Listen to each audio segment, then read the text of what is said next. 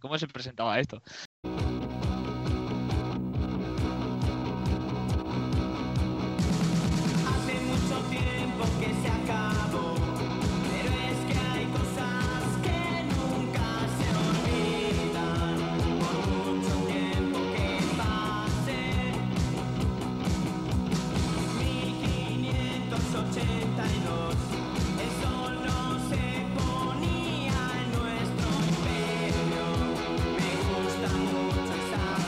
Buenas a todos.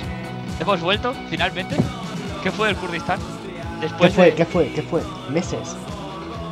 meses, después de muchísimos meses, casi un año. No exactamente, no exactamente, pero casi un año. La celebración del año del primer Kurdistán igual ocurre, igual no, quién sabe. La semana de la radio tiene que volver, suponemos. Pero hemos vuelto finalmente y, como suele ser habitual, conmigo están Jorge Leal, Hola, buenas tardes, mañanas a todas, a todos. más tardes que mañanas ahora mismo, pero muy buenas a ti también, Jorge. Ah, y José Ramón Rojo. Ay, ¿a, a qué, a qué precio? ¿Pero a qué precio estoy? no muy alto, no muy alto. No, no estudiar para el examen de Paco. Y presentando hoy, por desgracia para todos, yo, Jaume Quevedo, me esperaba que este sería como un Kurdistán muy derrotado, muy derrotado. Porque yo al menos has- hasta hace 10 horas estaba extremadamente derrotado. Pero bueno, estaba haciendo cosas hoy, me como revitalizado, estoy así como lleno de energía, así que espero traer pues un poco de... Yo no. Yo, yo llevo los dos días más derrotado de todo el, todo el año 2021. Y, y, y gran parte de 2020. Así que yo estoy, José, baja energía. Así que me compensa Jorge. Hemos escogido un momento de puta madre para ponernos a, a grabar esto finalmente. ¿Tú cómo estás de energía, Jorge? Yo eh, todo bien, no sé, yo creo que me he tomado cuatro cafés hoy, pero vamos, aquí bien hallado, ¿eh? Bien hallado. Hostia, cuatro cafés es, es mucho café eso. Yo estoy en la tendencia de hacerme como un cuarto de litro de café por las mañanas. Me lo dejo aquí hasta que se acaba. Hoy ha tardado en acabarse, pero Yo no. Yo Hay que darle trabajo a los, a los colombianos, tío, que están ahí un poco jodidos. bueno, tam- tampoco es que le- tampoco es que vaya mucho en su beneficio el dinero que nos gastamos en café, pero bueno. Todo hace. Trick- Trickle down economics. Exacto. El dinero llega y todo gener- genera trabajo, genera trabajo. Pero bueno, el día de hoy, hoy va a ser un día cargado de, de variedad. La temática de hoy es, es dispersa, más de lo más de lo habitual. Vamos a intentar aún así ceñirnos al tema y mantenernos más o menos en, en tiempo. Pero bueno, podemos adelantar que vamos a hablar de, de Españita. Finalmente, uno de los, uno de los temas recurrentes del Kurdistán. uno de los temas que Y- nos, que nos veníais pidiendo desde hace, desde hace meses. Nos, decía, nos llegaban correos. Tengo aquí la, la bandeja de entrada de, de qué fue del Kurdistán. eh, porque, bueno, voy a, voy a leer los últimos correos que, que vosotras y vosotros, nuestros y nuestras fans, nos habéis escrito. Eh, nuestro último correo recibido eh, no carga porque Google conspira contra nosotros. Nuestro último correo recibido es eh, de Google que pone alerta de seguridad. Se ha iniciado sesión desde un dispositivo nuevo. Que he sido yo esta mañana abriendo sesión en, en esto para, para ver qué tal estaba. El siguiente, cambios importantes en la política de almacenamiento de, de almacenamiento de las cuentas de Google. Muy importante. Y el siguiente, que es de mayo, que es eh, un correo automático de YouTube diciendo que, que Alia se ha suscrito a, a nuestro canal. Aquí, que- bueno, aquí hablamos por Alia, pero estamos, estamos seguros de que Alia tiene muchísimas ganas de escuchar temática España. De hecho, creo que, creo que me amenazó diciendo que si escogíamos temática España no se lo iba a ver. De hecho, creo que dijo que este se lo saltaba. Hay Así que, que- pues bueno, vamos a ha tenido, ha tenido un name dropping. No nos puede, no nos puede traicionar después de, de mencionarla. Exacto. A nuestra, una de nuestras mayores tiene que aparecer en todos los Kurdistán, es cierto, es cierto, me estoy acordando. Ese es uno, es uno de los temas recurrentes. Ese, uh, Star Wars, ¿y qué era el otro? ¿Sara Ribeiro? ¿Puede ser? Sara Ribeiro, Sara Ribeiro. Este año, bueno, este Disney, año, Disney. esta temporada, temporada 2 de que fue del Kurdistán, nuestro objetivo es que venga Sara Ribeiro un día. Es que voy a poner un matiz a eso, ¿vale? Porque yo, yo tenía una gimmick pensada, en plan, yo ya tenía pensado qué hacer con esta temporada que fue el Kurdistán, cuál es, cuál es lo que tenía que ser en plan como nuestro objetivo, ¿sabes? A largo plazo, que era salir en el programa de Sara Ribeiro. Creo que hubiera sido como una dinámica muy graciosa, en plan decir en cada Kurdistán, bueno, ya llevamos tres Kurdistanes sin que Sara Ribeiro nos invite al programa, ¿sabes? Ya va siendo hora de que, ahora que llevamos tres programas sin ningún uh, chiste culturalmente insensible, ya nos tendría que invitar Sara Ribeiro al programa. No sé por qué, no sé por qué, pero creo, creo que ese- esa hubiera sido una, una gimmick graciosa para el este. es- eso es como el de la resistencia con lo de lo del hormiguero, ¿no? Como todo el rato mencionando, mencionando el hormiguero, mencionando el hormiguero y al final llegó al hormiguero. Mira, acabas, acabas de comparar a Sara Ribeiro con el hormiguero y creo ya definitivamente no viene. O sea, Yo creo que Sara, definitivamente. Sara Ribeiro, Sara Ribeiro, el Pablo Motos español, me atrevería a afirmar. Ah, no, pero sí, o sea, no he visto la resistencia en mi vida, pero sí, sí, o sea, como algo así, ¿no? En plan cómico, no en plan Stalker. Que también puede ser, eso no soy yo quien lo decide. Ah, pero eso, ¿cuál es el problema? Que justo hizo, eh, o sea, se juntó con Cuello y Largo, lo cual yo creo que era una, era una ventaja, porque ya somos como muy anarcocatalanistas por aquí. ¿Sabes? Yo puedo pasar por anarcocatalanista sin ningún tipo de problema, puedo poner todo el acentaco que haga falta, a mí me da igual, puedo poner así un acento eh, estilo Luis Oriols y no pasa res. ¿Sabes? Y yo eso, yo cuelo, cuelo por anarcocatalanista sin ningún problema. ¿Cuál es el- ¿Qué pasa? Que se ha acabado. Se ha Y- acabado. y el encima para siempre. Ya no hay más. Pero podemos, podemos intentar salir en el diario.es. Es que eso ya lo he hecho. Ya me ha citado sin mi permiso el diario.es. ¿Te has citado? Sí, en el, eh, en el artículo sobre la UC3M dicen algo de la delegación de humanidades. Que Ah, sí, sí, la pero delegación no de pone tu nombre. es una cita mía. No, te- no Así pone que- tu nombre, pone desde la delegación de No humanidades mi no sé qué. pongo- pone mi nombre porque no recibieron mi permiso en ningún momento. Pero técnicamente estoy citado sin mi permiso en el diario.es. Sí, la- las delegaciones de estudiantes de varias facultades han mostrado su rechazo a la medida. Eh, eso de varias facultades me encanta porque literalmente solo lo hemos, nos hemos quejado nosotros. Sí, Somos sí, la sí. única delegación de facultad que se ha quejado. pero bueno, el caso, el caso. Que eso, que mis, mis planes eh, del Kurdistán han sido frustrados. Pero bueno, eh, ya, ya, encontra- ya encontraremos otra gimmick, ya encontraremos otra cosa. Que alguien, se, que alguien consiga un podcast de éxito para que nos podamos, eh, podamos parasitar su fama, ya está. Nos podemos apañar. Eh, Jaume, si, si la solución no está en Europa, estará en América. Nos tenemos que adaptar. También, también. Así me gusta. Ese es muy- Javier Treyes, estaría orgulloso, Carlos Javier Treyes. Ah, y bueno, dicho esto, damos pie al programa. No sé si va a haber música de intro, pero bueno, Va a verla, Sí, va a verla. nada. Luego la edito, luego la edito. de puta madre. Pues música dentro. O dentro, música, o como sea que se diga.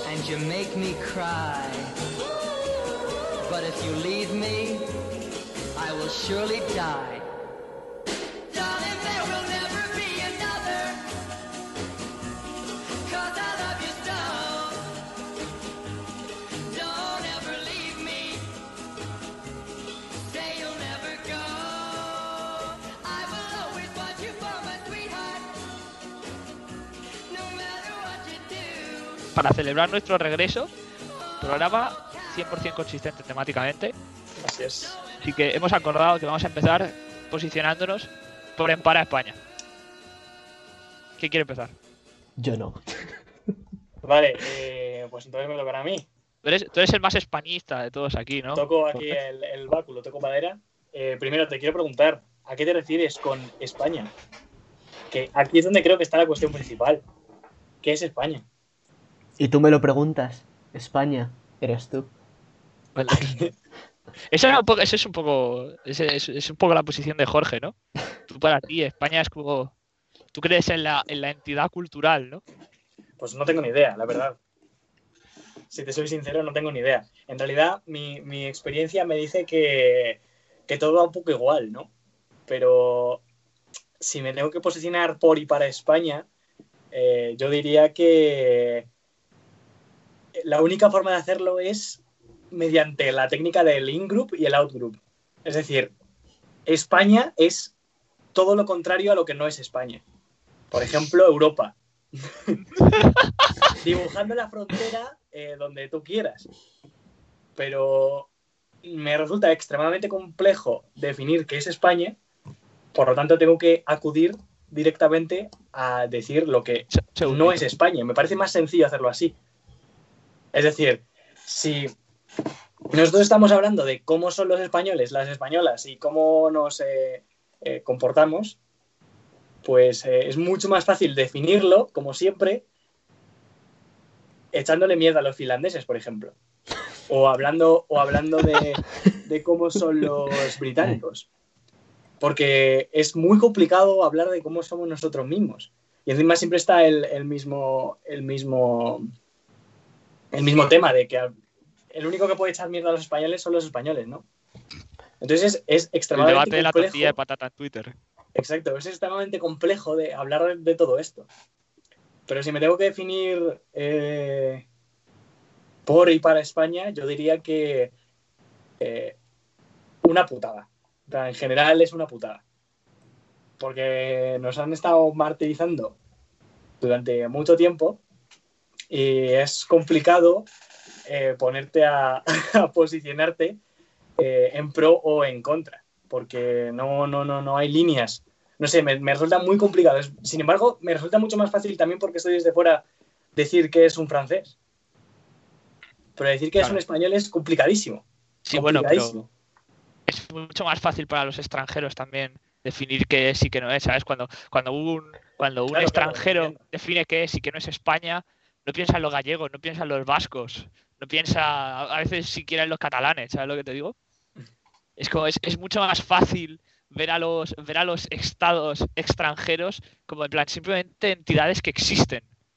¿Sabes lo que Sí, te sí, digo? sí, sí, lo, lo entiendo perfectamente. Aún así, te digo que me es más sencillo definir a eh, un eh, ciudadano, a una persona que esté viviendo en Francia, que alguien que pueda estar viviendo en España. Y sobre todo ahora mismo, porque me dices hace 50 años y a lo mejor la diferenciación está más clara. Yo sabría definir qué es un castellano, un español, me da igual. Eh, pero me parece un francés que está como mucho más en su cajón. Pero O- claro, igual, igual tú vives en Francia y de repente pues tienes ahí a occitanos, bretones, provinciales, pero gualacos. es que a todos esos se los cargó Napoleón. Ahí está la diferencia. Eh, no. Queda mucho Joder. occitano, ¿eh? Los- el occitano ya no existe, como muchos los bretones. Lo hablan. Pero- ¿No, no has visto, ¿no has visto el vídeo ese de un crío? Es, co- es, co- es como un crío occitano y un niño en plan catalán que hablan entre ellos. Es súper gracioso. Es súper Pero me gracioso. haría demasiada gracia, no sé si voy a poder. Joder, tienen, tienen un acentaco que es muy, muy gracioso. Además que es como una campaña en favor de, del occitano o, o algo- es- o- o una campaña occitana hablando del catalán, no sé, es algo muy, muy raro. Pero es, es un vídeo es un vídeo que existe. Y si buscas en Ya. plan niño hablando, niño occitano hablando catalán o algo así, te sale. Ah. O sea, creo que tu visión es muy interesante si acabamos hablando de lo de la, de lo de la tendencia taifal. Pero yo quiero hacer una pregunta. Y es que, te he dicho, te, te resulta mucho más difícil definir a. O sea, te resulta mucho más fácil definir a un francés que a un español. Vale. Y por ejemplo, a un catalán. ¿Te resulta más fácil definir lo que es un catalán que lo que es un español? Pues. mm, es que no sé, no sé. O sea, un isleño es un catalán, tío. Ahí, ahí, ahí es por un poco por donde iba mi pregunta. No sé, un. No sé, no sé. me- es, es que es complicado. O sea. No, no sé, realmente todo este debate viene de la necesidad de identificarse, como siempre, ¿no? La identidad. Sí. Y yo creo que a la hora de eh, identificarnos y meternos en un cajón, lo que deberíamos hacer es romper, es romper de nuevo, haciendo alusión a los anteriores programas del Kurdistán, con lo del mito de la piedra y Sísifo.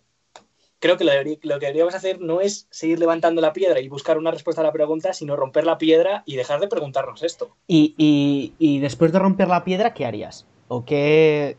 Porque aquí creo que es donde mi posición y tu posición van a cambiar radicalmente, Jorge. O Es sea, posible. Una vez rota la piedra, ¿qué, qué pasa? ¿Qué- ¿Cómo qué rompes la piedra? ¿Qué A ver, haces? el, el Yo, yo, a ver, yo ya lo sabéis, yo soy europeísta. Yo soy... En eso no sé si es bueno o si es malo, porque sé que ahora mismo la Unión Europea, bueno, Es eh, no, es no lo está que en es. su momento de mayor popularidad. es lo que es y yo con todo el con todo el europeísta que, que he sido desde que tengo conciencia política llevo un añito que que uff el euroescepticismo me, me consume y cada vez más pero pero yo creo que la, la solución una vez rota la, la piedra de más que de España, de la nación española, cual- lo que quiera significar eso. Primero se rompe, bueno, hay que romper la nación española, la nación francesa, la nación alemana y No hacer ¿eh? una, entre muchísimas comillas, porque odio la palabra nación, o una nación europea, una na- nación de naciones, que Una diría, que diría Zapatero, que, que puedan, no sé, juntarnos, aunque Europa, bueno, Europa no debería ser un continente, eso ya es otro, eso, pero eso ya es otro Eso- tema. O sea, Europa es continente porque, Porque el imperialismo. porque el imperialismo, pero Europa no es un continente, es Afroeurasia. Pero bueno. Eh, acabo de perder el hilo. Eh, Ah, lo he sí, dicho, que yo, estabas yo creo que, tú que una vez... firmarías el, el- si te- tú- a ti te ponen el manifiesto de Bento TN delante y tú lo firmas ahí en cero coma, más, la- más, inmediatamente. más ra- más- yo, más Aris- rápido que la italiana Briand- de la clase de Andrew Richards. Aristide Briand, mi ídolo. El único e incomparable. Ay, puto, puto Aristide Briand. A mí me cae fatal, ¿eh? Yo, me- yo me he leído, yo me he leído el, el manifiesto de Bento TN y yo lo odio. Yo no Y me es que ya- ya le comentado. nada, pero me hace gracia. Ya le, ya, le, ya le he contado alguna vez, pero yo soy, yo soy profundamente anti-identitarista. A mí el, el identitarismo de cualquier tipo no me gusta. Creo que, creo que es contarnos mentiras. Que a veces esas, que no estoy diciendo que esas mentiras no sean importantes. ¿Mm? Porque, a ver, ese, ese es mi problema. Lo de decir, no, es que hay que, hay que destruir el relato, hay que destruir la... El plan es que, ¿cómo lo haces? ¿Cómo lo haces? Porque la- las cosas como son. Todos nos sentimos empujados, quieras o no, hacia la identificación. Necesitamos esa identificación para sentirnos cómodos.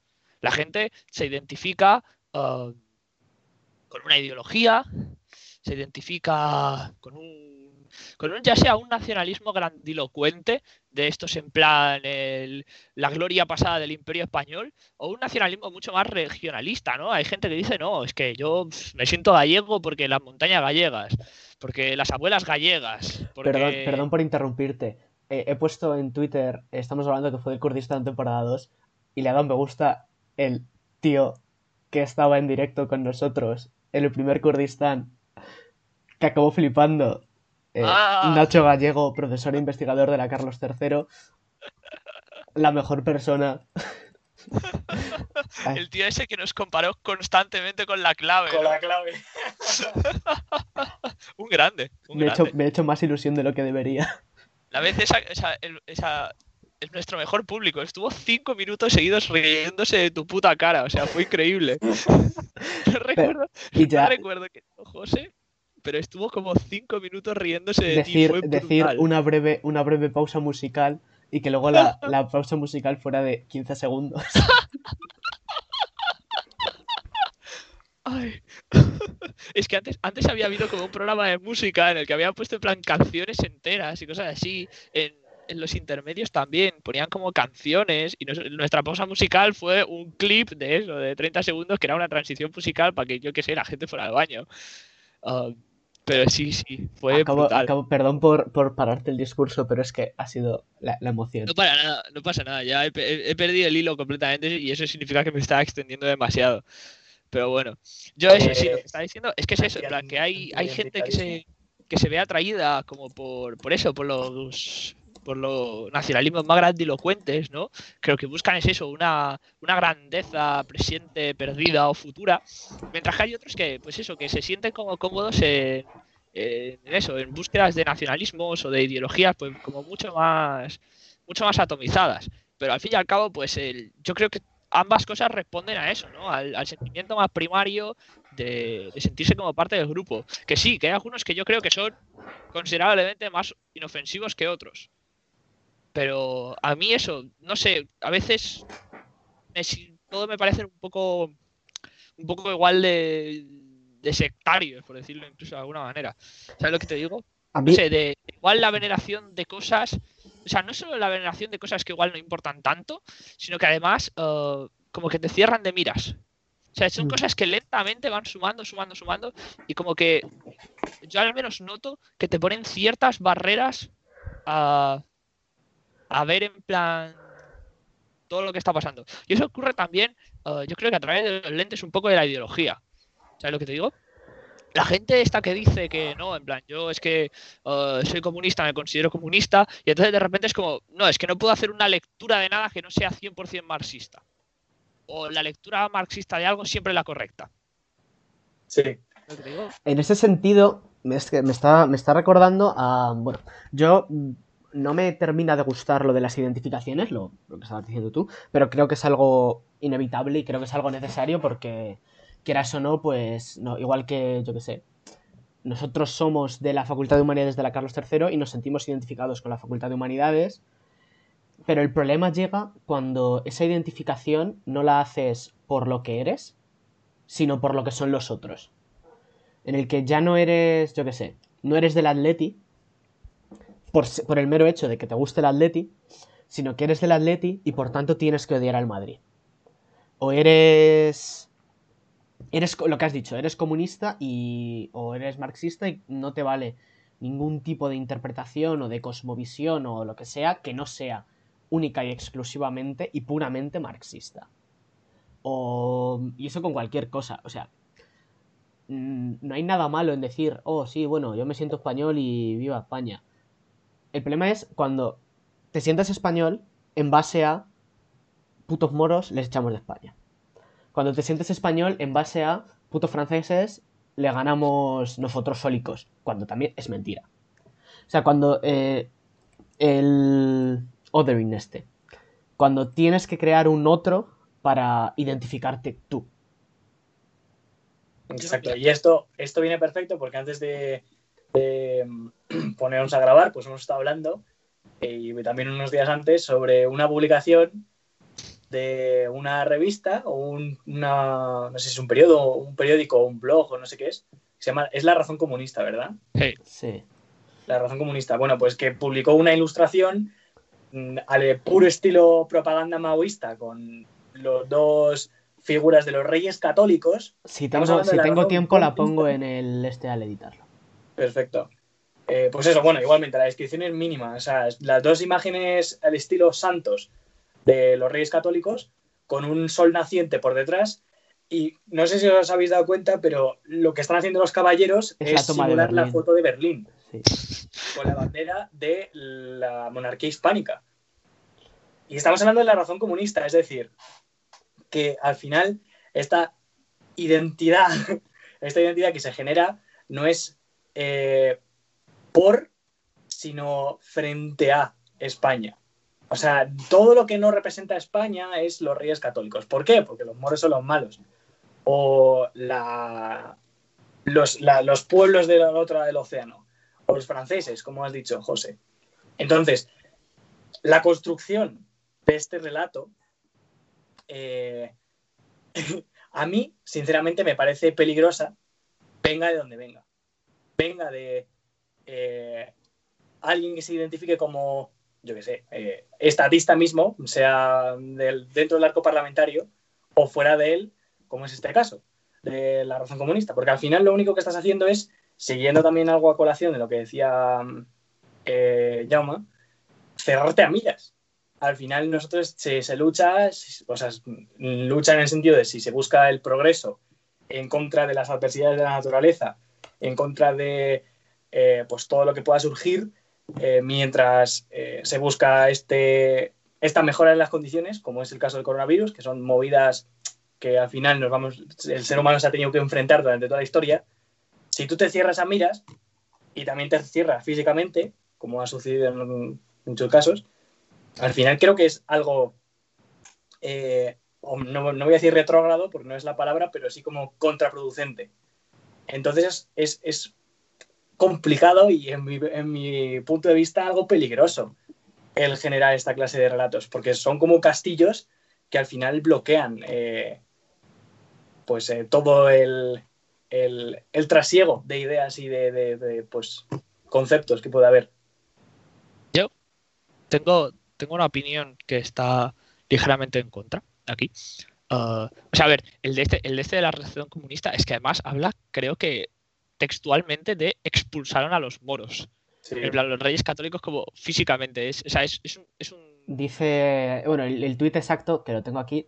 Tal día como hoy, 2 de enero de 1492, el ejército al servicio de los reyes católicos finalizaba la conquista, la reconquista con la, bueno, que usa la palabra reconquista, que esa es otra, pero bueno. que yo también. Con la, ¿verdad? toma Yo- de, con la toma de Granada expulsando al Islam de la península ibérica. Feliz aniversario de la hashtag toma de Granada.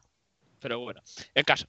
Dejando de lado a estos frikis, porque son unos frikis, ah, yo hay, un problema con esto de el- lo- los nacionalismos o lo de los identitarismos que no se que no se enemistan automáticamente con el otro.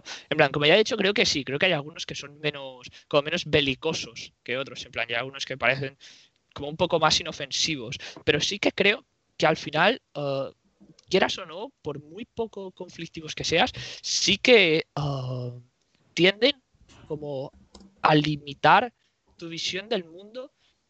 ¿Sabes? En plan, siempre es, es lo típico de coges, de repente te identificas con algo y como tú te has identificado con algo, porque es un paraguas ideológico que te ha dado cobijo en el momento en el que lo necesitabas, de repente tienes que estar de acuerdo con todo lo que, con todo lo que dice esto. Ah, se ha dicho eso, nos identificamos como parte de la delegación de humanidades. A ver, yo me identifico como parte de la delegación de humanidades porque no me queda otra.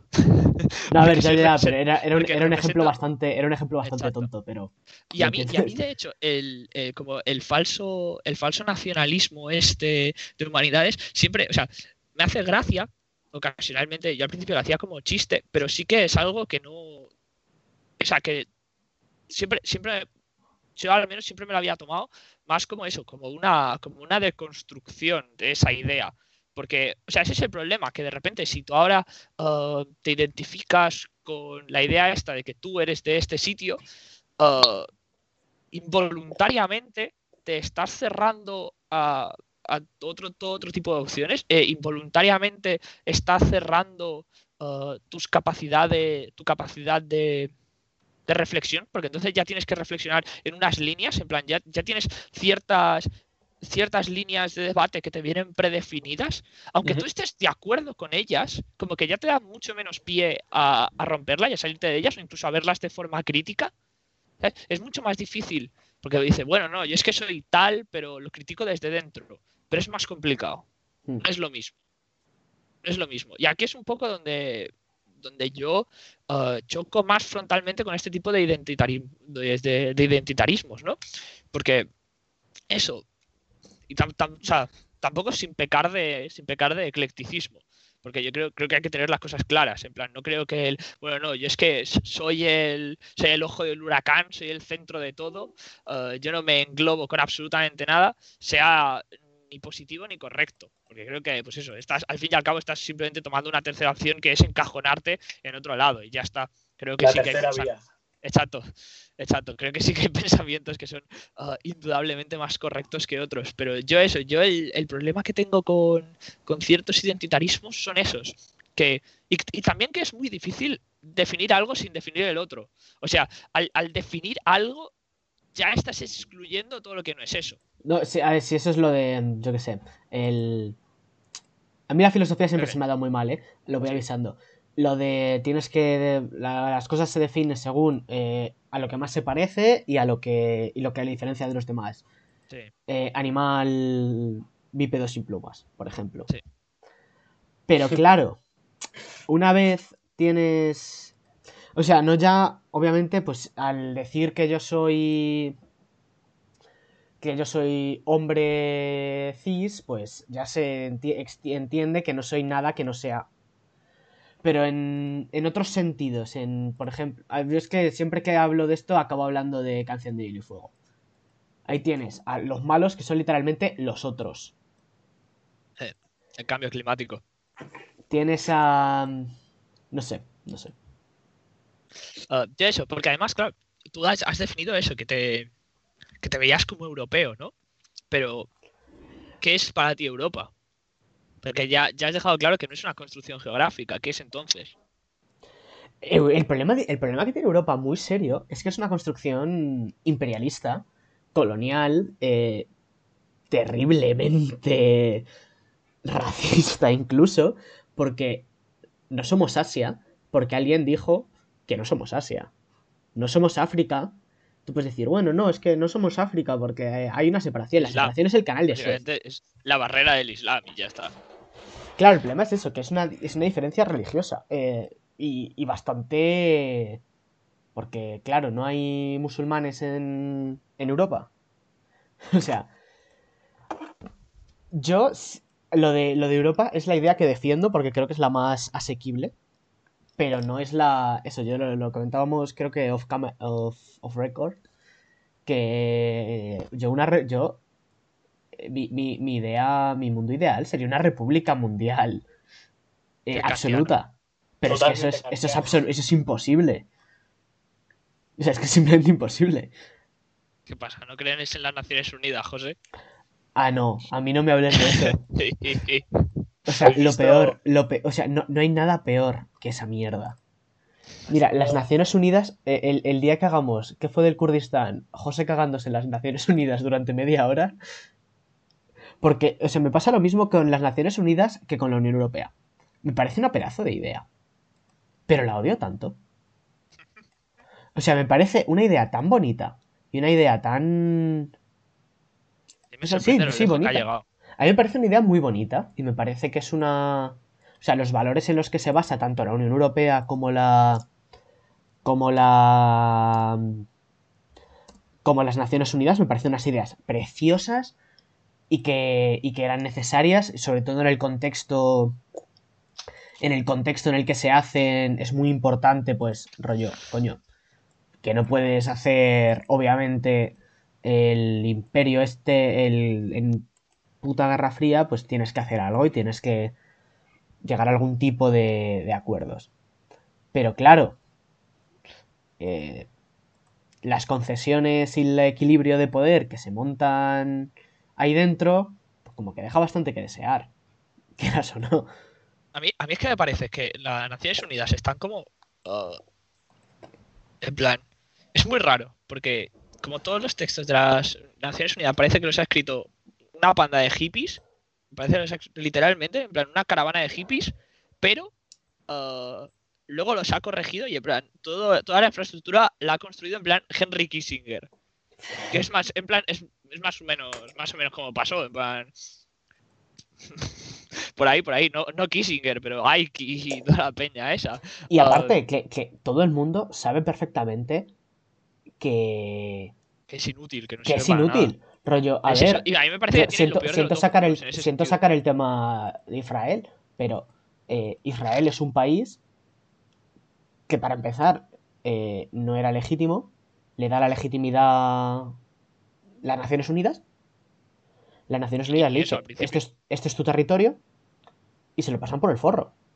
Entonces, a ver, eh, hay guerras, eh, la- yo qué sé, pues el típico debate de las guerras legales, las guerras ilegales, que eso ya... Eh, Corea es una guerra legal, porque Corea tiene permiso de Estados Unidos para entrar. Pero Vietnam no. Porque patata. Pero Vietnam no. Porque, porque Stalin se estaba echando la siesta. Eso, en Vietnam, Estados Unidos no debería poder entrar. O sea, no tiene, no es una guerra legal.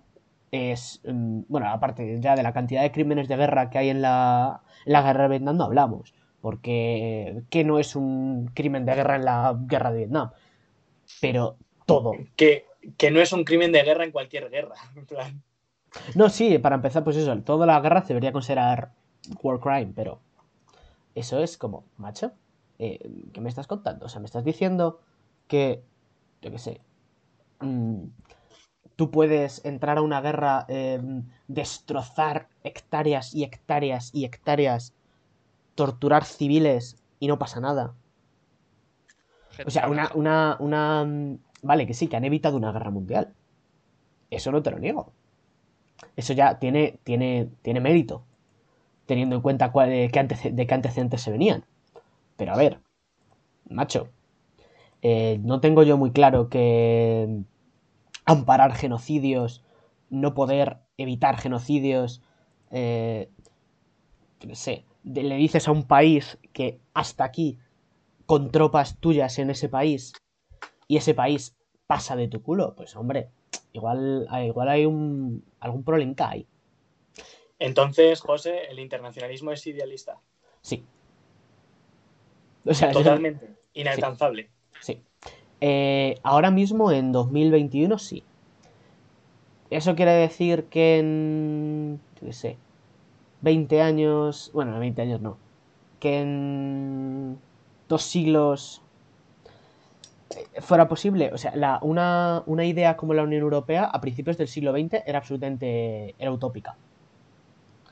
Y la Unión Europea, aunque tenga sus problemas muy graves, y, y que, lo, y que se, pues, se están comiendo una ola de, de, de euroescepticismo porque no han sabido responder a sus problemas de ninguna manera. Y la- una constitución europea quizá lo hubiera solucionado, pero Holanda y Francia creo que eran, dije, eh, pasaron. Una, una Unión Europea era, Alemania, creo. no sé, eh, ahora, Francia creo que está a tope con lo de la cuestión europea, pero es Alemania quien pasa, no estoy seguro tampoco. Y porque ya dijeron que no, es que ahora mismo, ¿tú crees? ¿Tú crees? Ahora mismo no, sal- no saldría una constitución europea. Saldría que No, no, en pero- Hungría, saldría que no en Polonia, saldría que no. Bueno, que esos países deberían echarlos de la Unión Europea. O sea, deberían echarlos. Porque si Deberían tú, intervenirlos. Si tú quieres, bueno, si tú la quieres Unión Europea es un instrumento del capitalismo global, José. No, sí, sí, sí, lo. Eso es, lo que, es- eso es lo que yo iba a decir ahora. justo. Pero, pero es una. eh, votaron que no Francia y votó que no Países Bajos en 2004. Pero eso, yo sé que es una herramienta del capitalismo global. Pero es una. Quieras o no, la idea en la que se está basando es una idea como mucho más, entre comillas, bonita. Y que eh, a principios del siglo XX, con dos guerras mundiales, era absolutamente impensable. Tú le dices a, a un o sea, tú le dices a un alemán en 1942 que va a estar de amiguitos con franceses, ingleses, italianos y no se lo cree. No sé.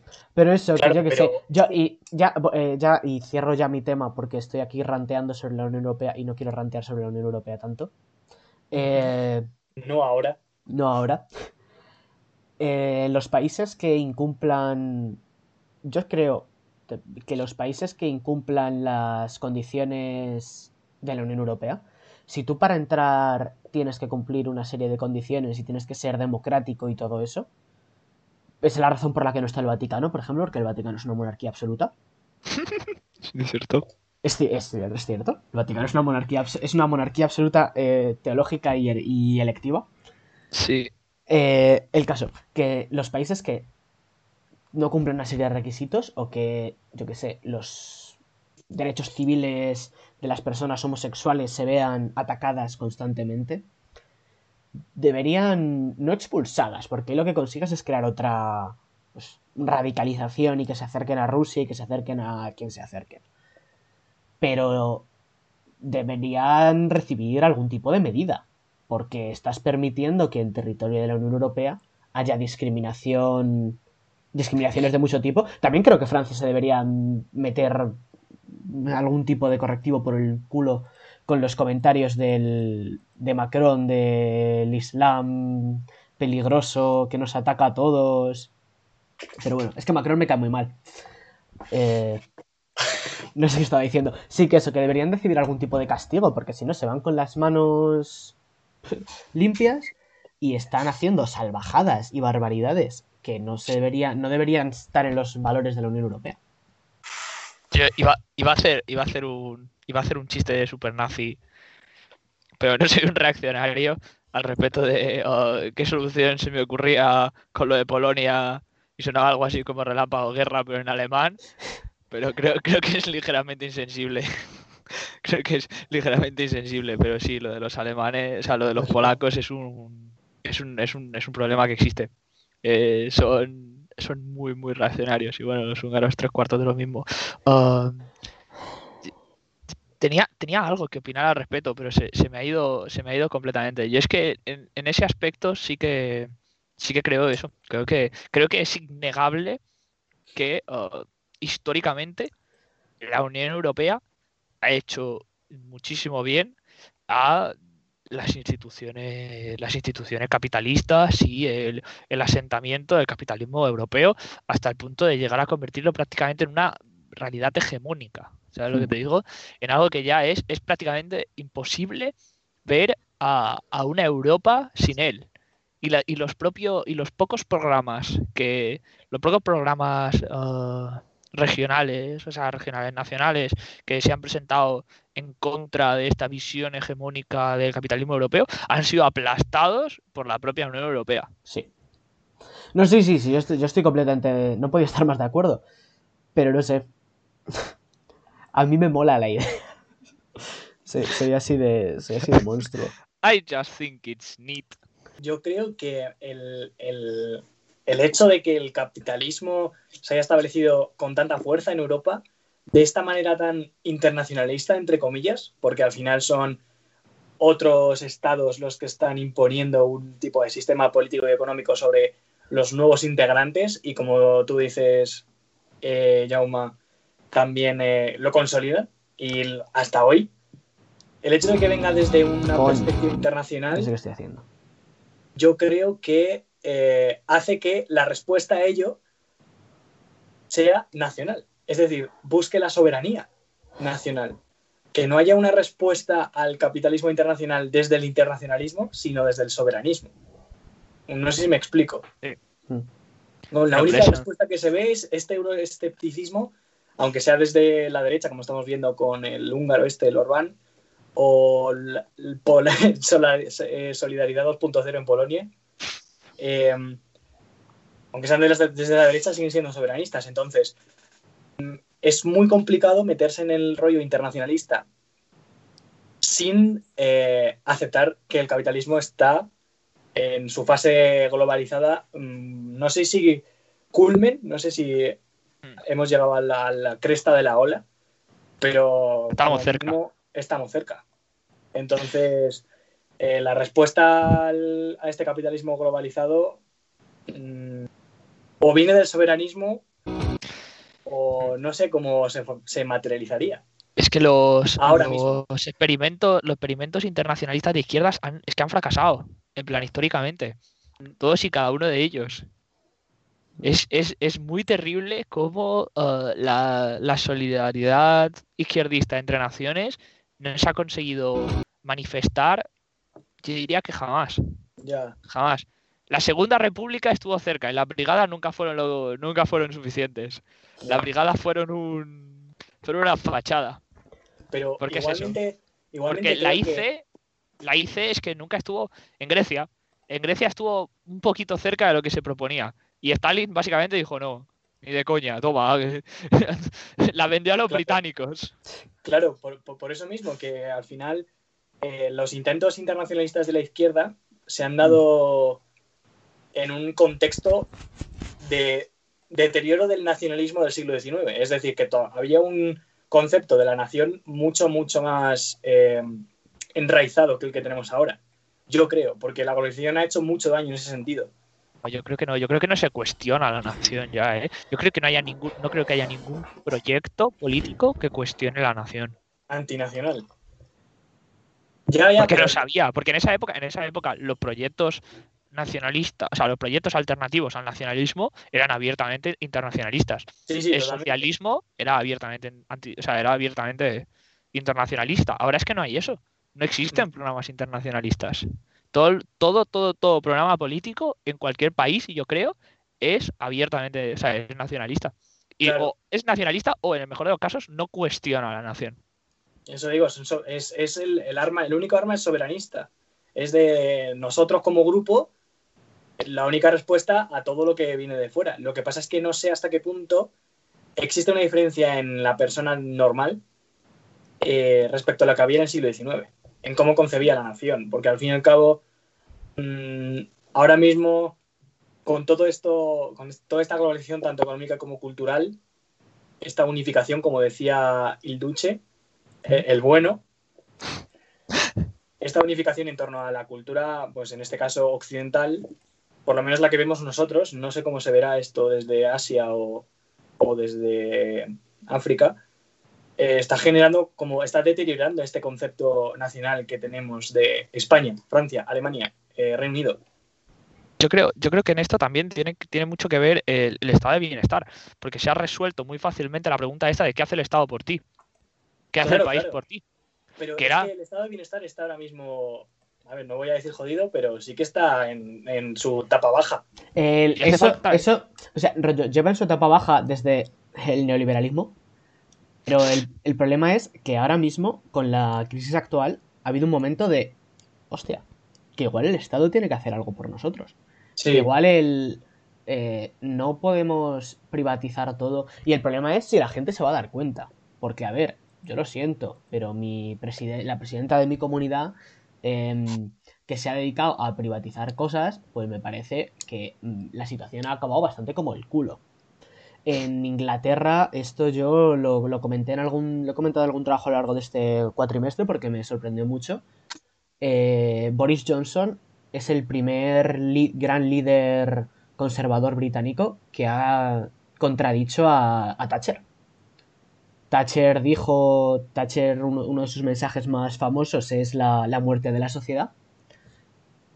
Que, pues que no, que no es, que un Estado no es una, un conjunto, sino que es una suma de individuos y que no hay una sociedad que sea mayor que esta suma de individuos.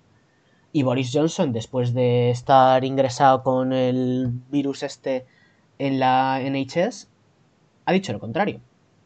Entonces, mi duda ahora es si va a haber un resurgimiento de la fe en el Estado basada en hay una sociedad y un estado del bienestar que tiene que hacer cosas por nosotros, que nos tiene que proteger, o si va a ser todo lo contrario. El Estado nos quita libertad, el Estado es malo y la, han muerto miles de personas por el Estado. Cuando yo personalmente, si me preguntáis mi opinión, creo que ha sido el, lo contrario.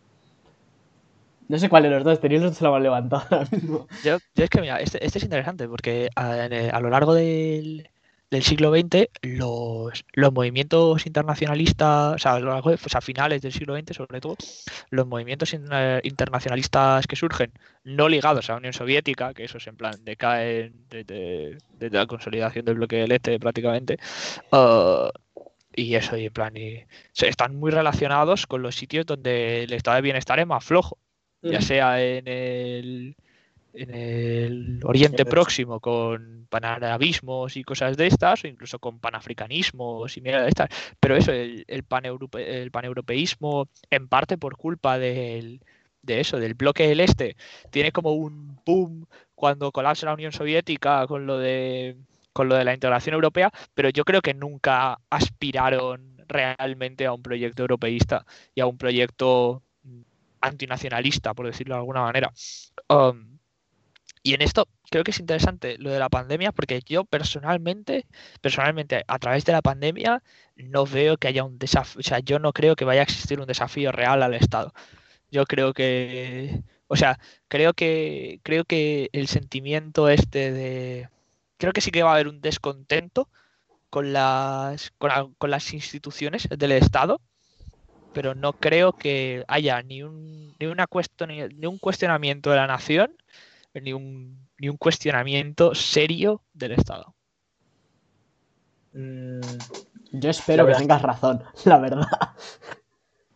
no lo sé, no lo sé, la verdad, sobre el cuestionamiento. Lo único que sí que me parece curioso, y respecto a lo que ha dicho José, es que se genera aquí una dicotomía. Yo creo que sí que se va a ver eh, reforza- refortalecido, sobre todo el sistema sanitario, y no sé hasta qué punto eh, todo lo que, lo que concierne al Ministerio del Interior, porque sí que ha habido, o sea, es una crisis económica, igual que pasó en 2008, y se, re- se refuerza mediante leyes eh, todas las fuerzas del, del orden, como la ley Mordaza o todas estas movidas, pero eso también genera, está como confrontado a todo esto de la digitalización de la sociedad. Entonces, es, me, me- me parece como dicotómico esto de fortalecer el Estado, porque fortaleces a la comunidad, pero al, fin, al mismo tiempo la estás individualizando mediante la digitalización. Entonces, simplemente me resulta como eh, curioso y no sé hasta qué punto contradictorio eh, esta ev- evolución que se va a tomar después de, de esta big crisis. Yo, sobre lo que acabas de comentar, esto no, no lo, no había, no lo había pensado. En la última, los últimos batacazo económico que tuvimos hace un poco más de 10 años, viva nuestra juventud y nuestra entrada en el mundo laboral, eh, se recortó en sanidad, se recortó en educación, especialmente, se paralizaron las pensiones, se congelaron las pensiones Los profes. Se, para, se congelaron los salarios de funcionarios, a los profes no se les pagó alguna paga extra. ¿Qué va a pasar esta vez? Porque ¿con qué cara Deuda. llegas? No, no, sí, sí, deuda, pero con qué es que los recortes tradicionales que han sido precisamente al estado del bienestar, a las cosas que hace el Estado, a las cosas públicas, con que, eh, nadie va a llegar y va a decir, oh, pues voy a recortar el... Después de lo que hemos vivido ahora mismo, 10% de recorte en educación. en, educación, en, edu- Madrid. en educación a mí no me sorprendería en absoluto. Pero... ¿no? No, no, no, era yo que, que me ha venido ahora mismo. Me acaba de salir otro vídeo en Twitter del Dan Cachino y me he distraído. Ay, ah, no, pues eso, pues, o sea, a ver, en mi opinión el respeto, eh, o sea, es eso. Han tenido la. Porque, a ver, el problema que tuvo la crisis es que, claro, el problema que tiene una crisis financiera es que de repente se deja de emitir deuda porque empiezas a cuestionar la capacidad de, de repago. ¿no? Sí. En este caso, con la pandemia, la gente es que ha estado, eh, o sea, ha estado pidiendo y emitiendo deuda como un tubo porque la, la confianza en que se vaya a repagar es relativamente elevada. Porque como es deuda que no te queda, que estás como obligado a pedir, o sea, que han pedido todos los estados, no es deuda de esta, de que es un estado que se está ahogando, que dice, por favor, dame dinero, si no voy a dejar de funcionar como estado, que en ese momento pues te da como miedo, como es deuda que se ha en plan repartido uniformemente, yo creo que en, en este caso va a ser va a ser mucho eso y creo que la recuperación económica va a ser dura va a ser dura. Y creo que algunas algunas políticas progresistas se van a congelar durante mucho tiempo. Lo cual Creo es muy que otras- gracioso porque tenemos, en rollo, ten- en la primera vez que hay un gobierno mínimamente, no voy a decir progresista, porque tampoco estoy seguro de que este gobierno se le pueda definir como de izquierdas, bueno, pero Estadista, eso sí. inclinado. está más, bastante más inclinado a la, a la izquierda que los últimos... sé, que cualquier política que haya habido... Sin- El primer gobierno de Zapatero, quizá, Ah. al menos en el aspecto social. Pero bueno, que es un gobierno inclinado, hacia- inclinado hacia la izquierda.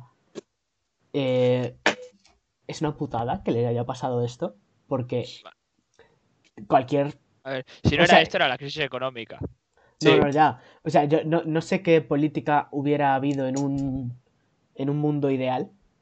No sé qué política hubiera tomado, hubiera dejado de tomar este, este gobierno. Pero eso, ya eh, definitivamente cualquier idea progresista o, o mierda de esas que fueran a tener, mierda de desde la. Unión Europea se la paralizan. Eh, O sea, No, que, pero es- mira, yo, yo voy a decir algo. Tengo, tengo, tengo una opinión al respecto. Creo que algunas medidas progresistas sí que van a salir adelante, pero um, sobre todo, eh, o sea, para, o sea, a ver, para que no caiga completamente la confianza y la popularidad del gobierno, entre votantes ya relativamente fidelizados y sobre todo, sobre todo, eh, para simplemente en momento de caos económico ver si algo funciona, ver si el, ver si el salario, eh, este, en plan, la renta básica universal consigue resucitar la economía de alguna manera. En plan, coger, Mm. vamos a decir, bueno, el poco dinero este que tenemos, vamos a invertirlo en cuatro meses de renta básica universal, a ver si esto nos devuelve algo, ¿sabes? Eh, No, bueno, el- en, en el, en el caso de lo que acabas de mencionar, eso ha tenido apoyo mm, bipartisan support. No bipartisan, porque han sido todos menos menos los de siempre. Lo Creo. mismo de siempre, iba a decir, sí. Yo creo, Ha, eso, ha yo creo tenido, que- ha- eh, creo- juraría- el PP, el tanto el PP como, como Ciudadanos han votado a favor, ¿no? Sí, yo sí. creo eso. Yo creo que Estoy bastante algunas- seguro de que, de que, de que sí. De que había diferencias con el con las la cuantías, cantidad y todo esto. pero, pero juraría que estaban a favor.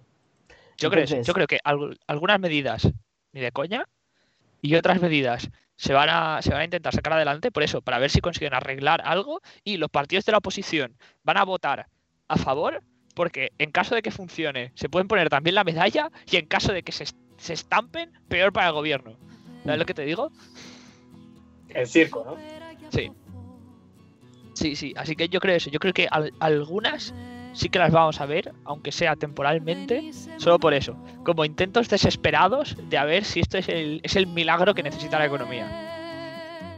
Πιο πέρα κι απ' τον πόνο Τη νύχτα που περνά Σαν γέλιο μάνας, μάνας που γεννά Δες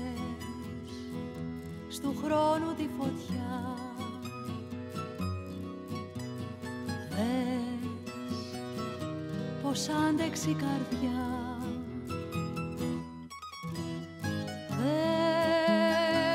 Δες το ξάφνιασμα της λύπης Σαν χαίρεται η ψυχή και βγαίνει βόλτα, βόλτα στη βροχή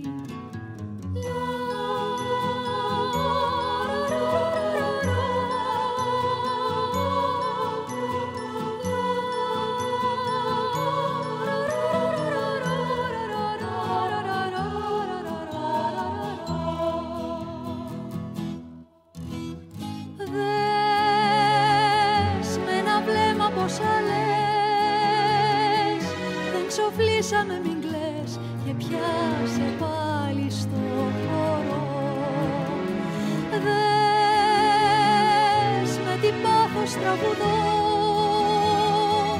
Όσο πιο ψηλά πετώ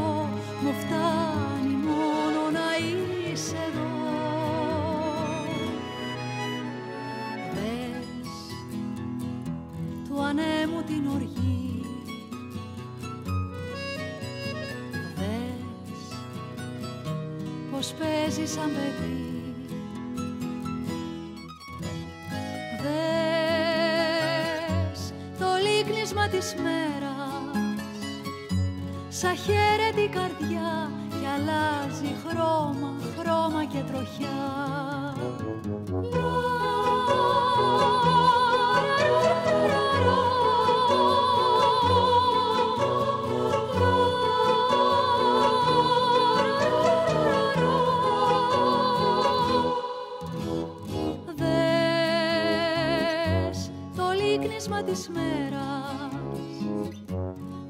Σαν χαίρεται η καρδιά και αλλάζει χρώμα, χρώμα και τροχιά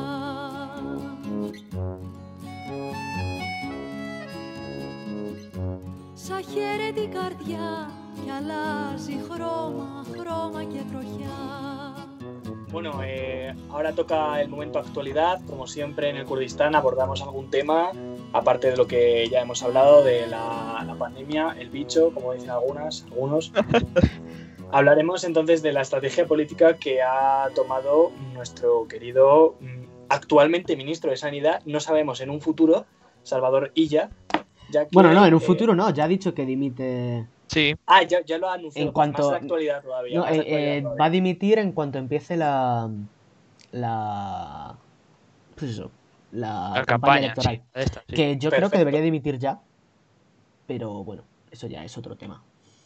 No sé, eh, la cosa es que tenemos una de las mayores ah, situa- situaciones de crisis eh, del siglo, obviamente, y por lo menos desde hace 100 años, eh, tanto económica como social, como política, y aunque el Ministerio de Sanidad sea un títere y no tenga competencia alguna, yo creo que, que la cabeza, la cabeza del PSOE, por lo menos del gobierno actual, y que de esto también le echo la culpa, bueno, a ver, lo siento mucho, no quiero tampoco señalar ni nada, pero el gobierno de coalición como tal, aunque la parte morada no tenga mucha voz, creo que también podrían, no sé, ya que están ahí, eh, estar, hacer algo, Ya. dejar el, el Ministerio de Sanidad eh, así a dos velas y que lo coja al vuelo alguien, no me parece lo más oportuno, sobre todo generando una estrategia política. Pero eh,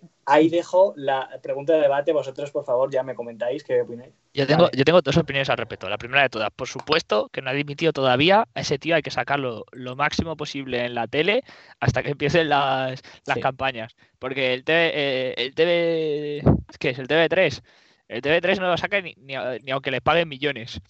Que ese- que esa, esa es la razón por la que lo presentan de, de este. Porque el, el TV3 lleva haciendo un oscurantismo a básicamente toda la política que no es. todos los partidos que no son profundamente catalanes bastante fuerte, bastante fuerte. Bueno, se cagan en el PP y en, y en el tío ese. A ver, yo también, A mí ¿eh? me recuerda a Pedrerol, pero no recuerdo su nombre ahora mismo. Albiol, eso. Ah, pero Ah, bueno, bueno, pero es que ese tío es nazi. sí, Albiol es increíble. Perdió como de alcaldes localidad o algo así. Eh, eh, ¿Ese es el de Badalona? Sí, No, ha vuelto porque tuvo que dimitir el alcalde porque lo pillaron conduciendo borracho durante la cuarentena. es verdad. Es verdad. Bueno, el caso de lo que está diciendo. Así también me ha parecido un momento comedia súper inteligente presentar la sección de, de actualidad del Kurdistán como si hubiera existido siempre. Pero no es así. ¿Acaso Sí. lo dudas? Sí, sí, en, en todos los Kurdistanes ha habido sección de actualidad. Somos, somos un programa muy, muy actualizado. Y si no es así, la inauguro. Exacto, apenas, apenas. La idea original era hazaña, amigo o enemigo. El... Bueno, yo sobre, sobre lo que estabais diciendo, creo que la persona a la que se supone que, van a, que va a sustituirle, se supone que la va a sustituir Carol- eh, Carolina Darias, la ministra de Política Territorial. No me parece mala idea, en el sentido de que es la tía que ha estado en el resto de reuniones con las autonomías y yo creo que no es, o sea, no es mala idea y yo estoy a favor, o sea, yo desde el momento en el que nombran a un tío o sea, que quitan a, a María Luisa Carcedo como ministra de Sanidad, que era la, pues, la ministra durante el otro durante el otro mandato, del primer mandato de, de Pedro Sánchez. De Peter. Eh, yo creo que era una. Pues que este final era lógico. O sea, se- yo lo veía venir.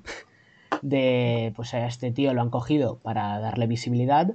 Y, ya mandarle las elecciones catalanas. Y es la misma, absolutamente la misma razón por la que. Por la que Michelle Batet. Creo que se llama así. eh, la pusieron de ministra en la primera legislatura. Y es exactamente la misma razón por la que Isabel Cela ya no es portavoz del gobierno, sino que es María Jesús Montero. Porque a Meritxell Batet le iban a mandar a Cataluña antes de que apareciera ella, y a María Jesús Montero la quieren mandar a Andalucía en cuanto puedan para que se largue. para que se largue Ahí ya, Susana. eso. Entonces, eh, yo lo, vi- lo entendí como una jugada a largo plazo de- del Partido Socialista y yo creo que, que no, es una, no es una mala idea a largo plazo, porque eso, oye, pues eh, le doy un ministerio sin competencias, le doy un ministerio que objetivamente, o sea, rollo, yo lo siento, es una mierda de ministerio. en condiciones normales. Ese es el problema, que no estamos en condiciones normales. Entonces yo Ahí creo que es una...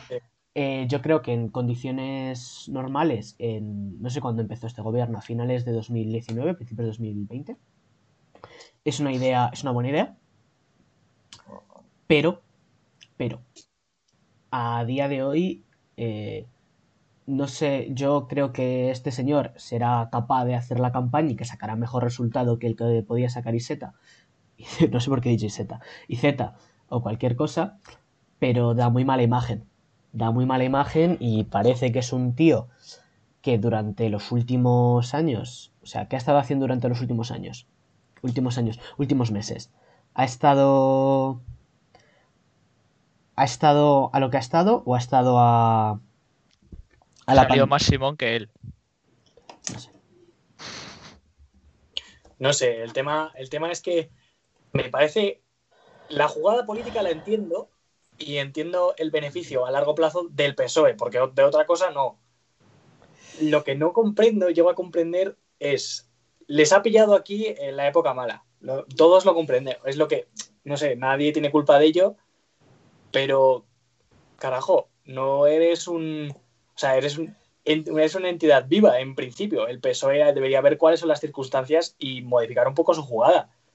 Es que queda muy mal. Y, y me parece que, que no sé, es Pero un poco de de nosotros, ¿no? ¿no? No sé, no sé, me da esa sensación. Simplemente. Piénsalo, piénsalo de esta manera, Jorge. Hubieran quedado muchísimo peor si, en plan, a la semana que empieza la pandemia, Dimite. hubieran echado a Illa y, pu- y puesto a otro. Sí, sí, totalmente. Pero sea, ahora que estamos en esta situación, Eh, han, han forzado, han forzado, y esto eh, yo creo que es evidente. Y que nadie se es- pensaba que durase tanto, ¿eh? Sí, aparte, pero han forzado. Yo creo que la idea hubiera sido que hubiera dimitido eh, o se hubiera alargado un poco antes, porque eh, lo anunciaron el día que cerraban las listas. O sea, lo, lo anunciaron en el último día. Justo el día en el que el Partido Socialista de Cataluña iba a votar las listas, iba a no a votarlas, porque ya estaban votadas, iba a dar el visto bueno a las listas, y le metieron en el último día. Esto ha sido para esperar a la vacuna. Han esperado a que estuviera la vacuna, que el tío se colgara la medalla de la vacuna, que no estoy diciendo que no fuera rollo, que no tenga mérito o que no tenga nada, pero ha esperado a la vacuna para poder... Pues eso. Está feo. La el resumen es que está feo. Yo, Sí. creo, yo creo que a estas alturas de, de todo está feo y que no tendría que, que no tendría que hacerlo. Que, pues, obviamente, mm, prefiero que gobierne Illa con Esquerra a que gobierne otra vez un. Bueno. Un una, una banda de filofascistas catalanes, dilo. Sí, Sí. sí, sí. Bueno, yo- Sí, yo le, le iba sí. a llamar nazi, pero. Estoy poniendo lo del Spotify y todo esto. ¿Nos pongo como, como explícitos o no nos pongo como explícitos? Yo creo que sí, yo suelto, suelto bastantes tacos. Y En las, yo- reuniones, en las reuniones de humanidades yo me intento contener, pero fracaso. Es que justo, justo ahora que, que hemos dicho la palabra nazi ya en, en voz Sí. alta, ya ha sido de. Yo no, diría que sí, sí. somos bastante explícitos. No, pero lo dicho, que a mí yo creo que es un. No sé. O sea, espe- em, a mí. Me, que sí, que por, me, que me por- da que rabia, por me da rabia, Rufián, no es Kim Torra.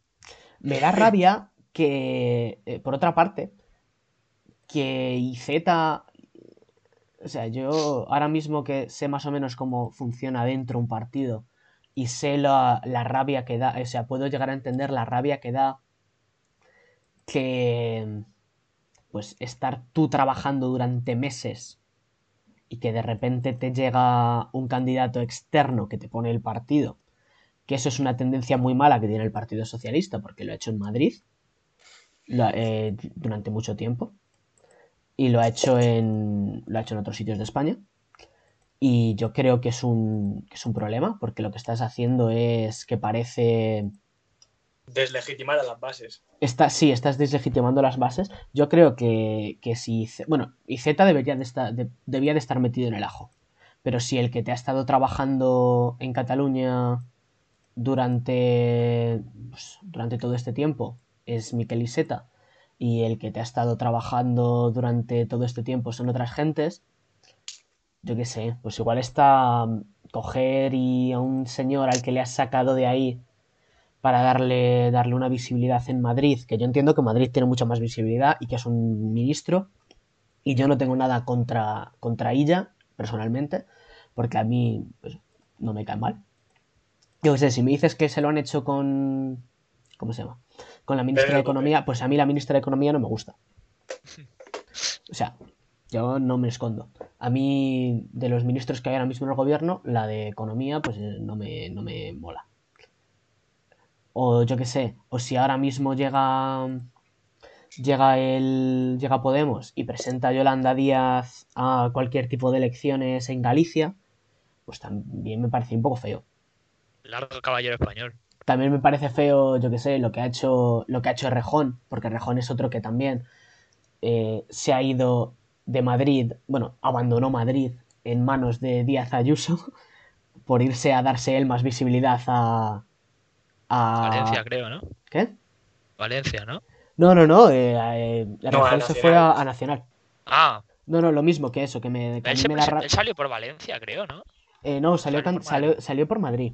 Pero lo que hizo, lo que hizo Errejón fue plantar su proyecto, Sí, sí, plantar su proyecto en ahí, Madrid, sí, sí. en Más Madrid. eh, ese proyecto salió, bueno, salió mal. Sí. En Madrid no consiguió gobernar ni, ni, ni Manuela Carmena ni él. Y los dos, al ver que no podían gobernar, eh, abandonaron el barco. Uno no sé qué se ha dedicado a hacer. Bueno, sí, aplaudirle a Almeida. Y la otra, y el otro se ha ido a, a Madrid sin ningún tipo. Bueno, eh, el año pasado los presupuestos de la ciudad de Madrid se aprobaron gracias a Más Madrid. Porque Más Madrid y tuvo un cambio de diputado, que fue Inés Sabanés. Inés Sabanés dejó, el, dejó la, la concejalía y se fue a, al Nacional. Y, gracias a eso hubo un día en el que las votaciones pudieron pudieron salir a favor de de coño del PP Ah, Entonces, sí. Entonces, porque no, no obtuvieron apoyo de, de Vox. El caso, que yo, mm, no sé, me parece que el... No sé. Bueno, No sé, resumen, estoy- que estoy a más país y por eso Manuela Carmena tendría que ser ministra de Sanidad.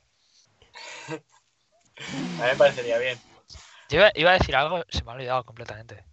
No era el chiste sobre lo de Yolanda Díaz, el largo caballero español. Sí, y no sé, o sea, caga- cagarme en más país, a mí es que es un. Es un, A es mí un que es me- un proyecto que no me gusta, es un proyecto que creo que es...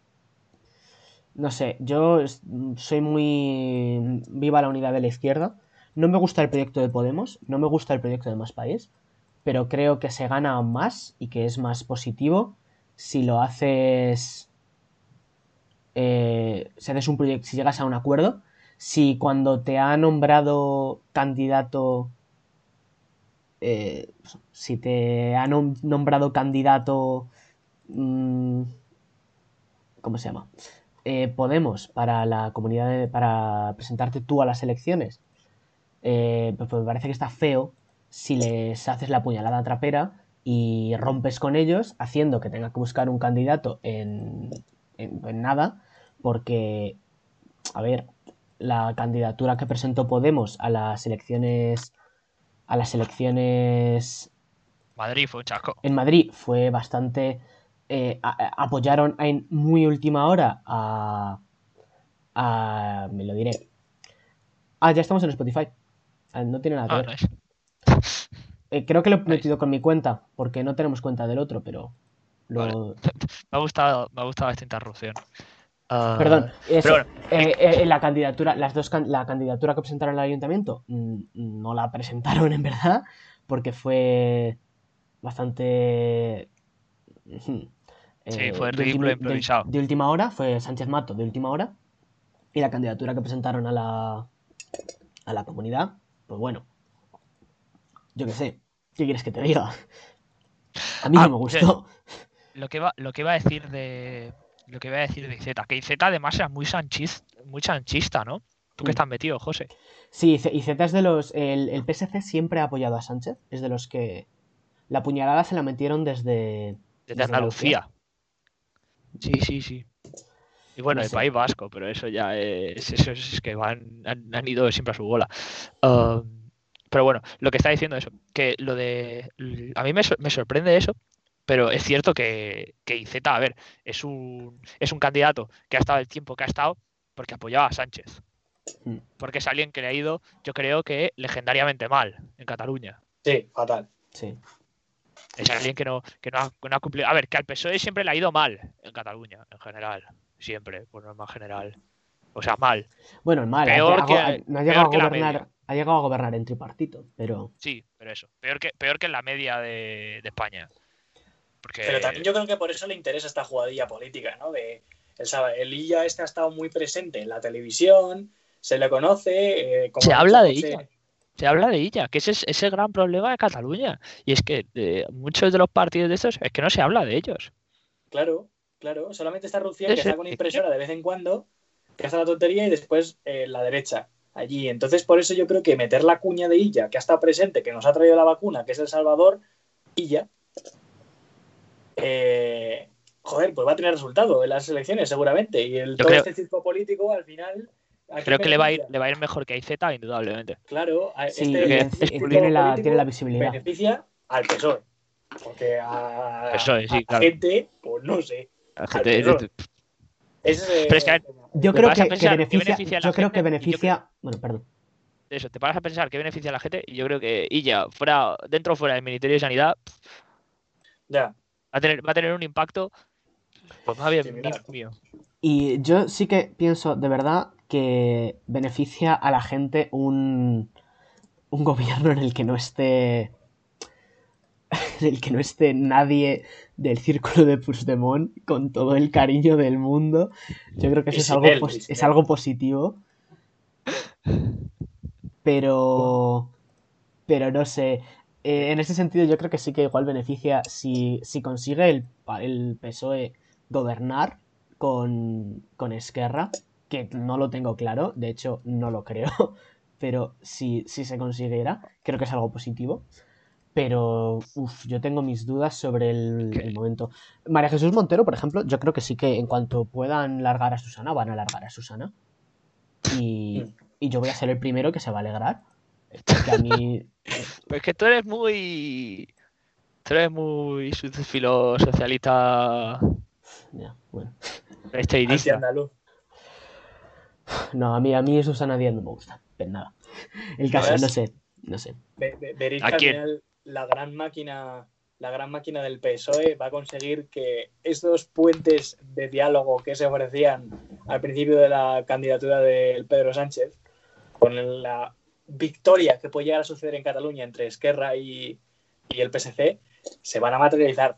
Estos puentes de diálogo que de- hablaban sobre la política, política territorial Sí, sí, sí, se materializan y se van a cargar el secesionis- secesionismo catalán. Poco, a ver, a ver, yo voy a decir dos cosas. Primero de todo, poco se habla de cómo estamos revirtiendo al bipartidismo. Sí. ¿eh?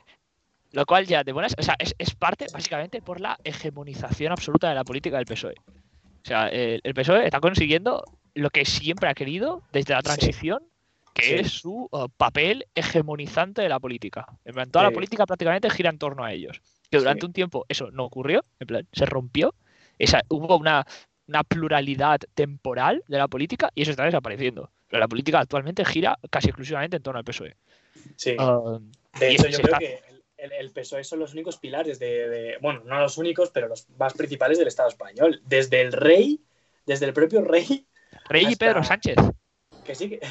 totalmente. Bueno, pero el, el PSOE como pilar principal en este momento, eh, las cúpulas, por lo menos, del rey en este momento. O sea, desde el rey hasta las instituciones más locales, el PSOE es hegemónico brutalmente y todo lo demás son como pequeños añadidos. Podemos en el gobierno de coalición es una pequeña pegatina a la política del PSOE. Y y ya la está. derecha- Una pegatina que les está haciendo muchísimo bien. Sí, cierto. sí, sí, hombre, lo- los está blanqueando que flipas, pero al final sigue siendo el gran partido estatista. Que les va el- de lujo. en la- Sí, sí, totalmente. Iba a decir algo muy gracioso, y es que estaba hablando yo el otro día con mi abuela, ah, y ella contó que tenía un, o sea, tenía un amigo que era militar, que está en el ejército.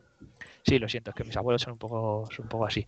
Ah, pero se tenía un amigo que está en el desierto, y su, su mujer, la mujer de- del hombre este, contaba que, que eso, que no ha habido, ha habido presidente que hubiera tratado mejor al ejército de Felipe González.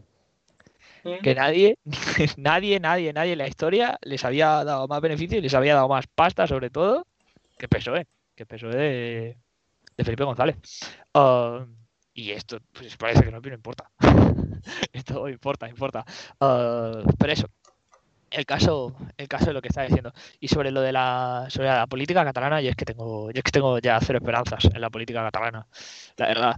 O sea, he tenido siempre cero esperanzas, porque yo lo del. Y bueno, sí, lo que decía de que el secesionismo va a desaparecer, es que, a ver, el secesionismo, como ha sido siempre, es un, es un movimiento oportunista. Y ahora yo diría que más que nunca.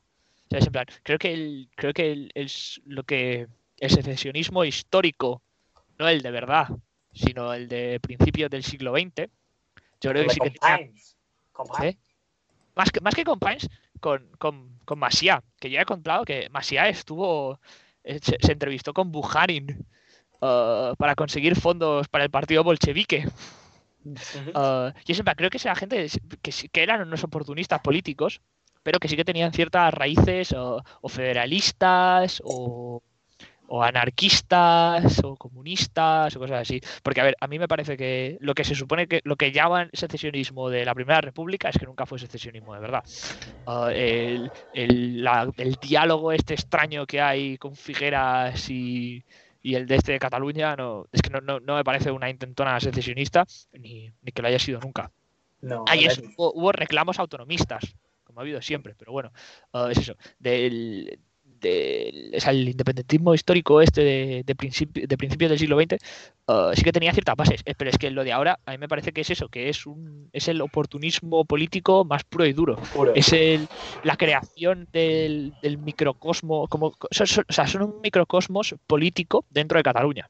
El problema es que, claro, la única forma que tienen de justificar su propia existencia es a través de eso. En plan, no, no puedes justificar la existencia de, de estas entidades políticas independientes al resto estado, del Estado si no te enemistas con él.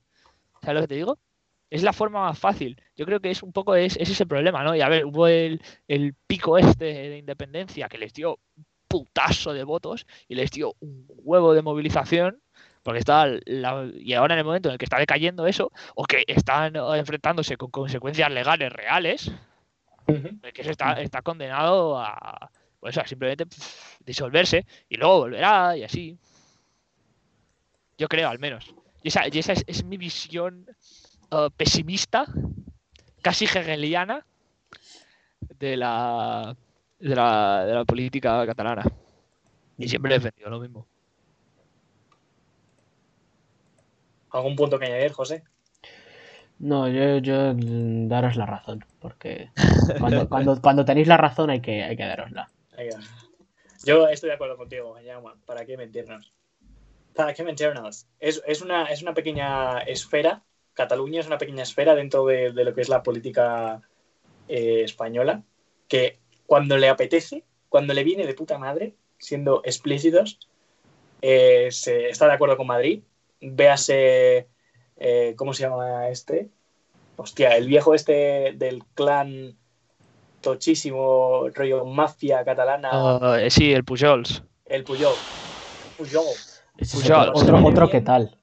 Viene Ya lo pronuncio mal y todo. O sea, me habéis castellanizado, hijo de puta. Habéis vuelto un mesetarian de esto. Es, es el getafense. Así es. Y bueno, eh, ya hemos, eh, para hacer un resumen de la... De la... Llevamos hora y veinte, llevamos dos horas hablando que ya y hora y veinte he dicho- grabando. La conversación esa que hemos tenido sobre que había que expirar a los 45 minutos, y es que yo, yo he dicho que eso era un, era un, era un sueño nimio. Era hecho, utópico. con esto podríamos, eso, podríamos haber hecho dos episodios. Yo Uno creo- de Illa creo y que- otro de, de España, pero... Yo Puedes creo- cortar, tío. Puedes nuestro cortar en- en, objetivo- la transición esta, tío, que hemos hecho antes de ella. Nuestro objetivo, yo creo que tendría que ser el podcast de dos horas. Creo que tendría que ser el, el podcast este uh, que está pensado para que te escuches en plan durante tres, cuatro días. A mí esos me molan. Pues eso digo. Yo creo, yo creo que ese es el futuro del Kurdistán. A todo esto hay que aprovechar, rollo, lo de meterse en Spotify es demasiado fácil. Es mucho más fácil ¿Sí? de lo que me esperaba. ¿En serio? Rollo, sí, sí, sí, que ya, estoy- ya estamos en Spotify. Dicho Lo he cambiado porque salía, salía, en plan, ¿qué fue del Kurdistán de José Ramón Rojo Puertas? Y es como, no voy a poner eso. Así que es, ¿qué fue del Kurdistán de qué fue del Kurdistán? Ah, bien, me parece correcto. Ah, perdón, perdón por haberte cortado, Jorge. Ah, bueno, sí, yo eso quiero, quiero hacer un inciso. Con lo que he dicho antes, no pienso, o sea, no estoy defendiendo ni a Compines, ni a Masia, eh, ni a Yui, ni a ninguno de estos, ¿eh? Yo no, he, he dicho antes lo del, lo del de este histórico. No, estoy diciendo que lo que hiciera esa gente está bien. Solo digo que tenían, eh, hacía, había una búsqueda, eh, o sea, había una, había una búsqueda de consolidación política más allá de la que hay ahora. creo que ahora que los, los terrenos políticos están como muy definidos, igual que Esquerra, Esquerra, esto lo dice Paco cada vez que habla de Esquerra, que originalmente era federalista. Sí. Un grupo federalista. El problema es que ahora que no hay una, no hay una necesidad y no hay una búsqueda no hay unas propuestas reales de federalismo, sabes que no necesitas a- no hay nadie que se defina como federalista que se pueda poner de tu lado, pues entonces tienes que ir a lo fácil. Tienes que ir eso, a la, a la justificación de la propia existencia. Y a ver, hablo de la política catalana, igual que hablo de los vascos, igual que hablo de, pues, de prácticamente cualquier otro grupo regionalista de Lo que, ha estos, pasado, lo que ha pasado con los vascos es que han encontrado un nicho de poder tan bueno, Sí, tan vascos bueno, están asentadísimos. O sea, han encontrado- siempre, han ha encontrado un, un, un hueco en Madrid de... eh, va a sonar feo, pero el PNV es la puta que se vende al mejor postor. Rollo, Rajoy necesita mis votos, 20 millones para Euskadi. Y han encontrado un nicho tan bueno, tan bueno, que... Porque no están ganando así, completamente en serio, no están ganando ningún tipo de poder ni de nada por la vía violenta. O sea, por la, vía violenta les trajo más mal que bien. Pero la vía esta de venir a Madrid y todo, dan- les dan todo. Porque ¿por qué no les van a dar todo? Necesitan sus votos. Es que, Que, bueno, esa- ese ha que sido- son una- que son una nación oprimida. Ese ha sido el conservadurismo vasco, pero desde el inicio de su existencia. De la nobleza vizcaína, ¿vale? Desde, desde que dejaron el racismo, No, no, No, muchísimo antes. antes, antes, Muchísimo antes. antes, muchísimo antes, desde eso. Desde, desde los feudos y la nobleza vizcaína hasta la actualidad, pasando por la Primera República, los carlistas con Franco, todos, todos, todos, todos, todos. El conservadurismo vasco siempre ha hecho exactamente lo mismo. Y les ha ido de perlas. Porque poca gente ha conseguido asentarse en el poder de forma más incuestionable que el conservadurismo vasco. Y esa es otra. Y luego empezamos con todo eso de, de ah, no, es que ajá, en Euskadi no, no hay escaños para las derechas. ¿Cómo que no? ¿PNV qué es? Rollo, a mí me da mucha rabia siempre que salen los resultados electorales en Euskadi, pero dicen, ah, no, en Euskadi no. Claro, pues porque no saca el PP, no saca Vox, no saca. Porque el nicho lo tienen cubierto de sobra. Muy Eh, importante. eh, Nada en contra de los vascos, solo de los conservatas. Adelante, Jorge. eh, voy a hacer un pequeño inciso y es que una persona que eh, conozco que el, el País Vasco, Euskadi, eh, llegó a decirme, para que os hagáis una idea, y no, o sea, esto solamente como el trabajo de campo, puro trabajo de campo, no quiero dar aquí ni, ni postura ni nada. Llegó a comentarme que de no existir eh, Bildu en este momento, vot- eh, daría su apoyo político, votaría al PNV. O sea, para que veáis cómo se ha materializado esta pantalla, esta, esta mm, segunda realidad en el País Vasco, que solamente viviendo en contra de Madrid es como encuentran su, su mayor eh, punto de, de beneficio.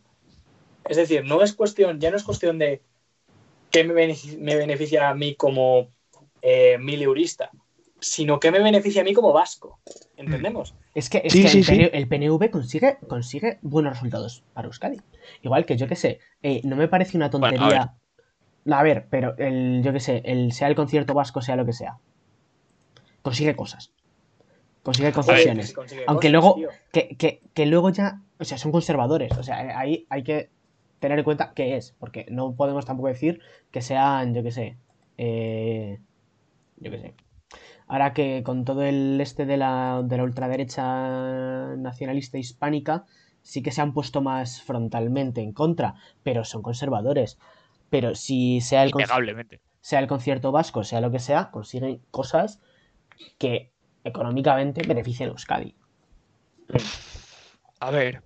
O sea, si el PNV consigue 20 millones a base de hacer trapicheos parlamentarios, pues bueno, bien para Euskadi. Pero es innegable que el País Vasco se beneficiaría de, eso, tanto de eh, medidas, o sea, tanto de gobiernos más socialmente progresistas como de como más económicamente progresistas. Porque, a ver, es el... Hay, hay según qué declaraciones y hay según qué de estos del PNV que son un poco...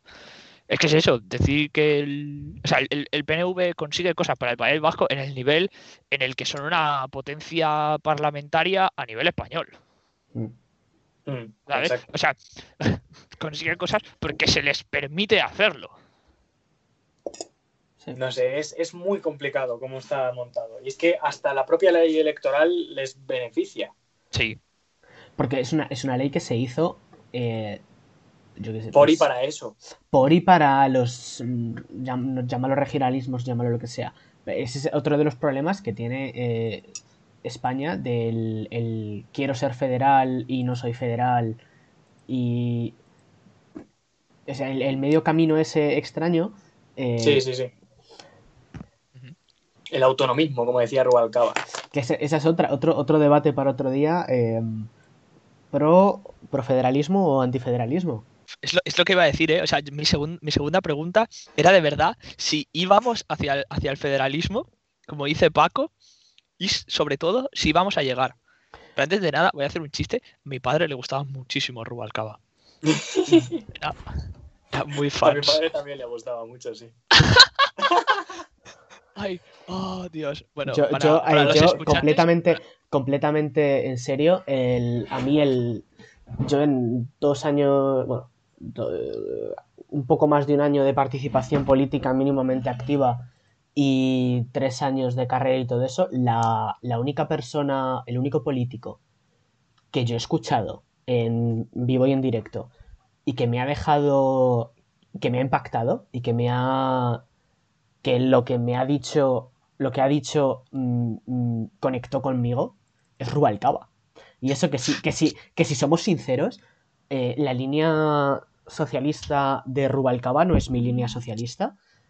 Y he, escuchado a gente que es más afín a mí, o que puede resultar a ser más afín a mí, y que no me ha dicho nada, que no me ha inspirado.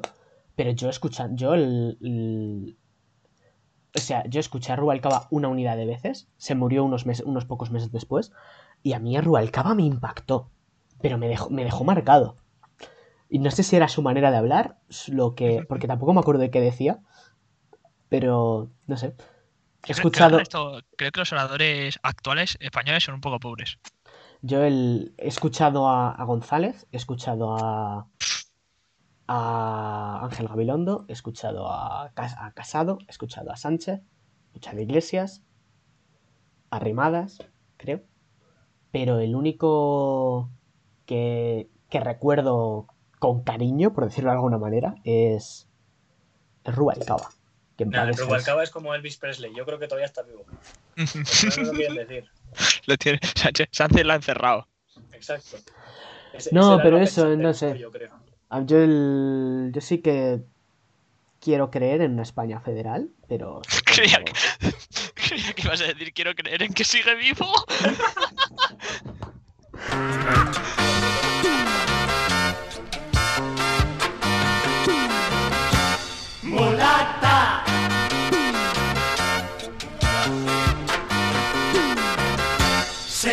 Los principios de la evolución, venimos del mono. Vaya aberración. Pasa con el Darwin tanto dar la lata. Si el hombre viene de la patata. Pasa con el Darwin tanto dar la lata. Si el hombre viene de la patata.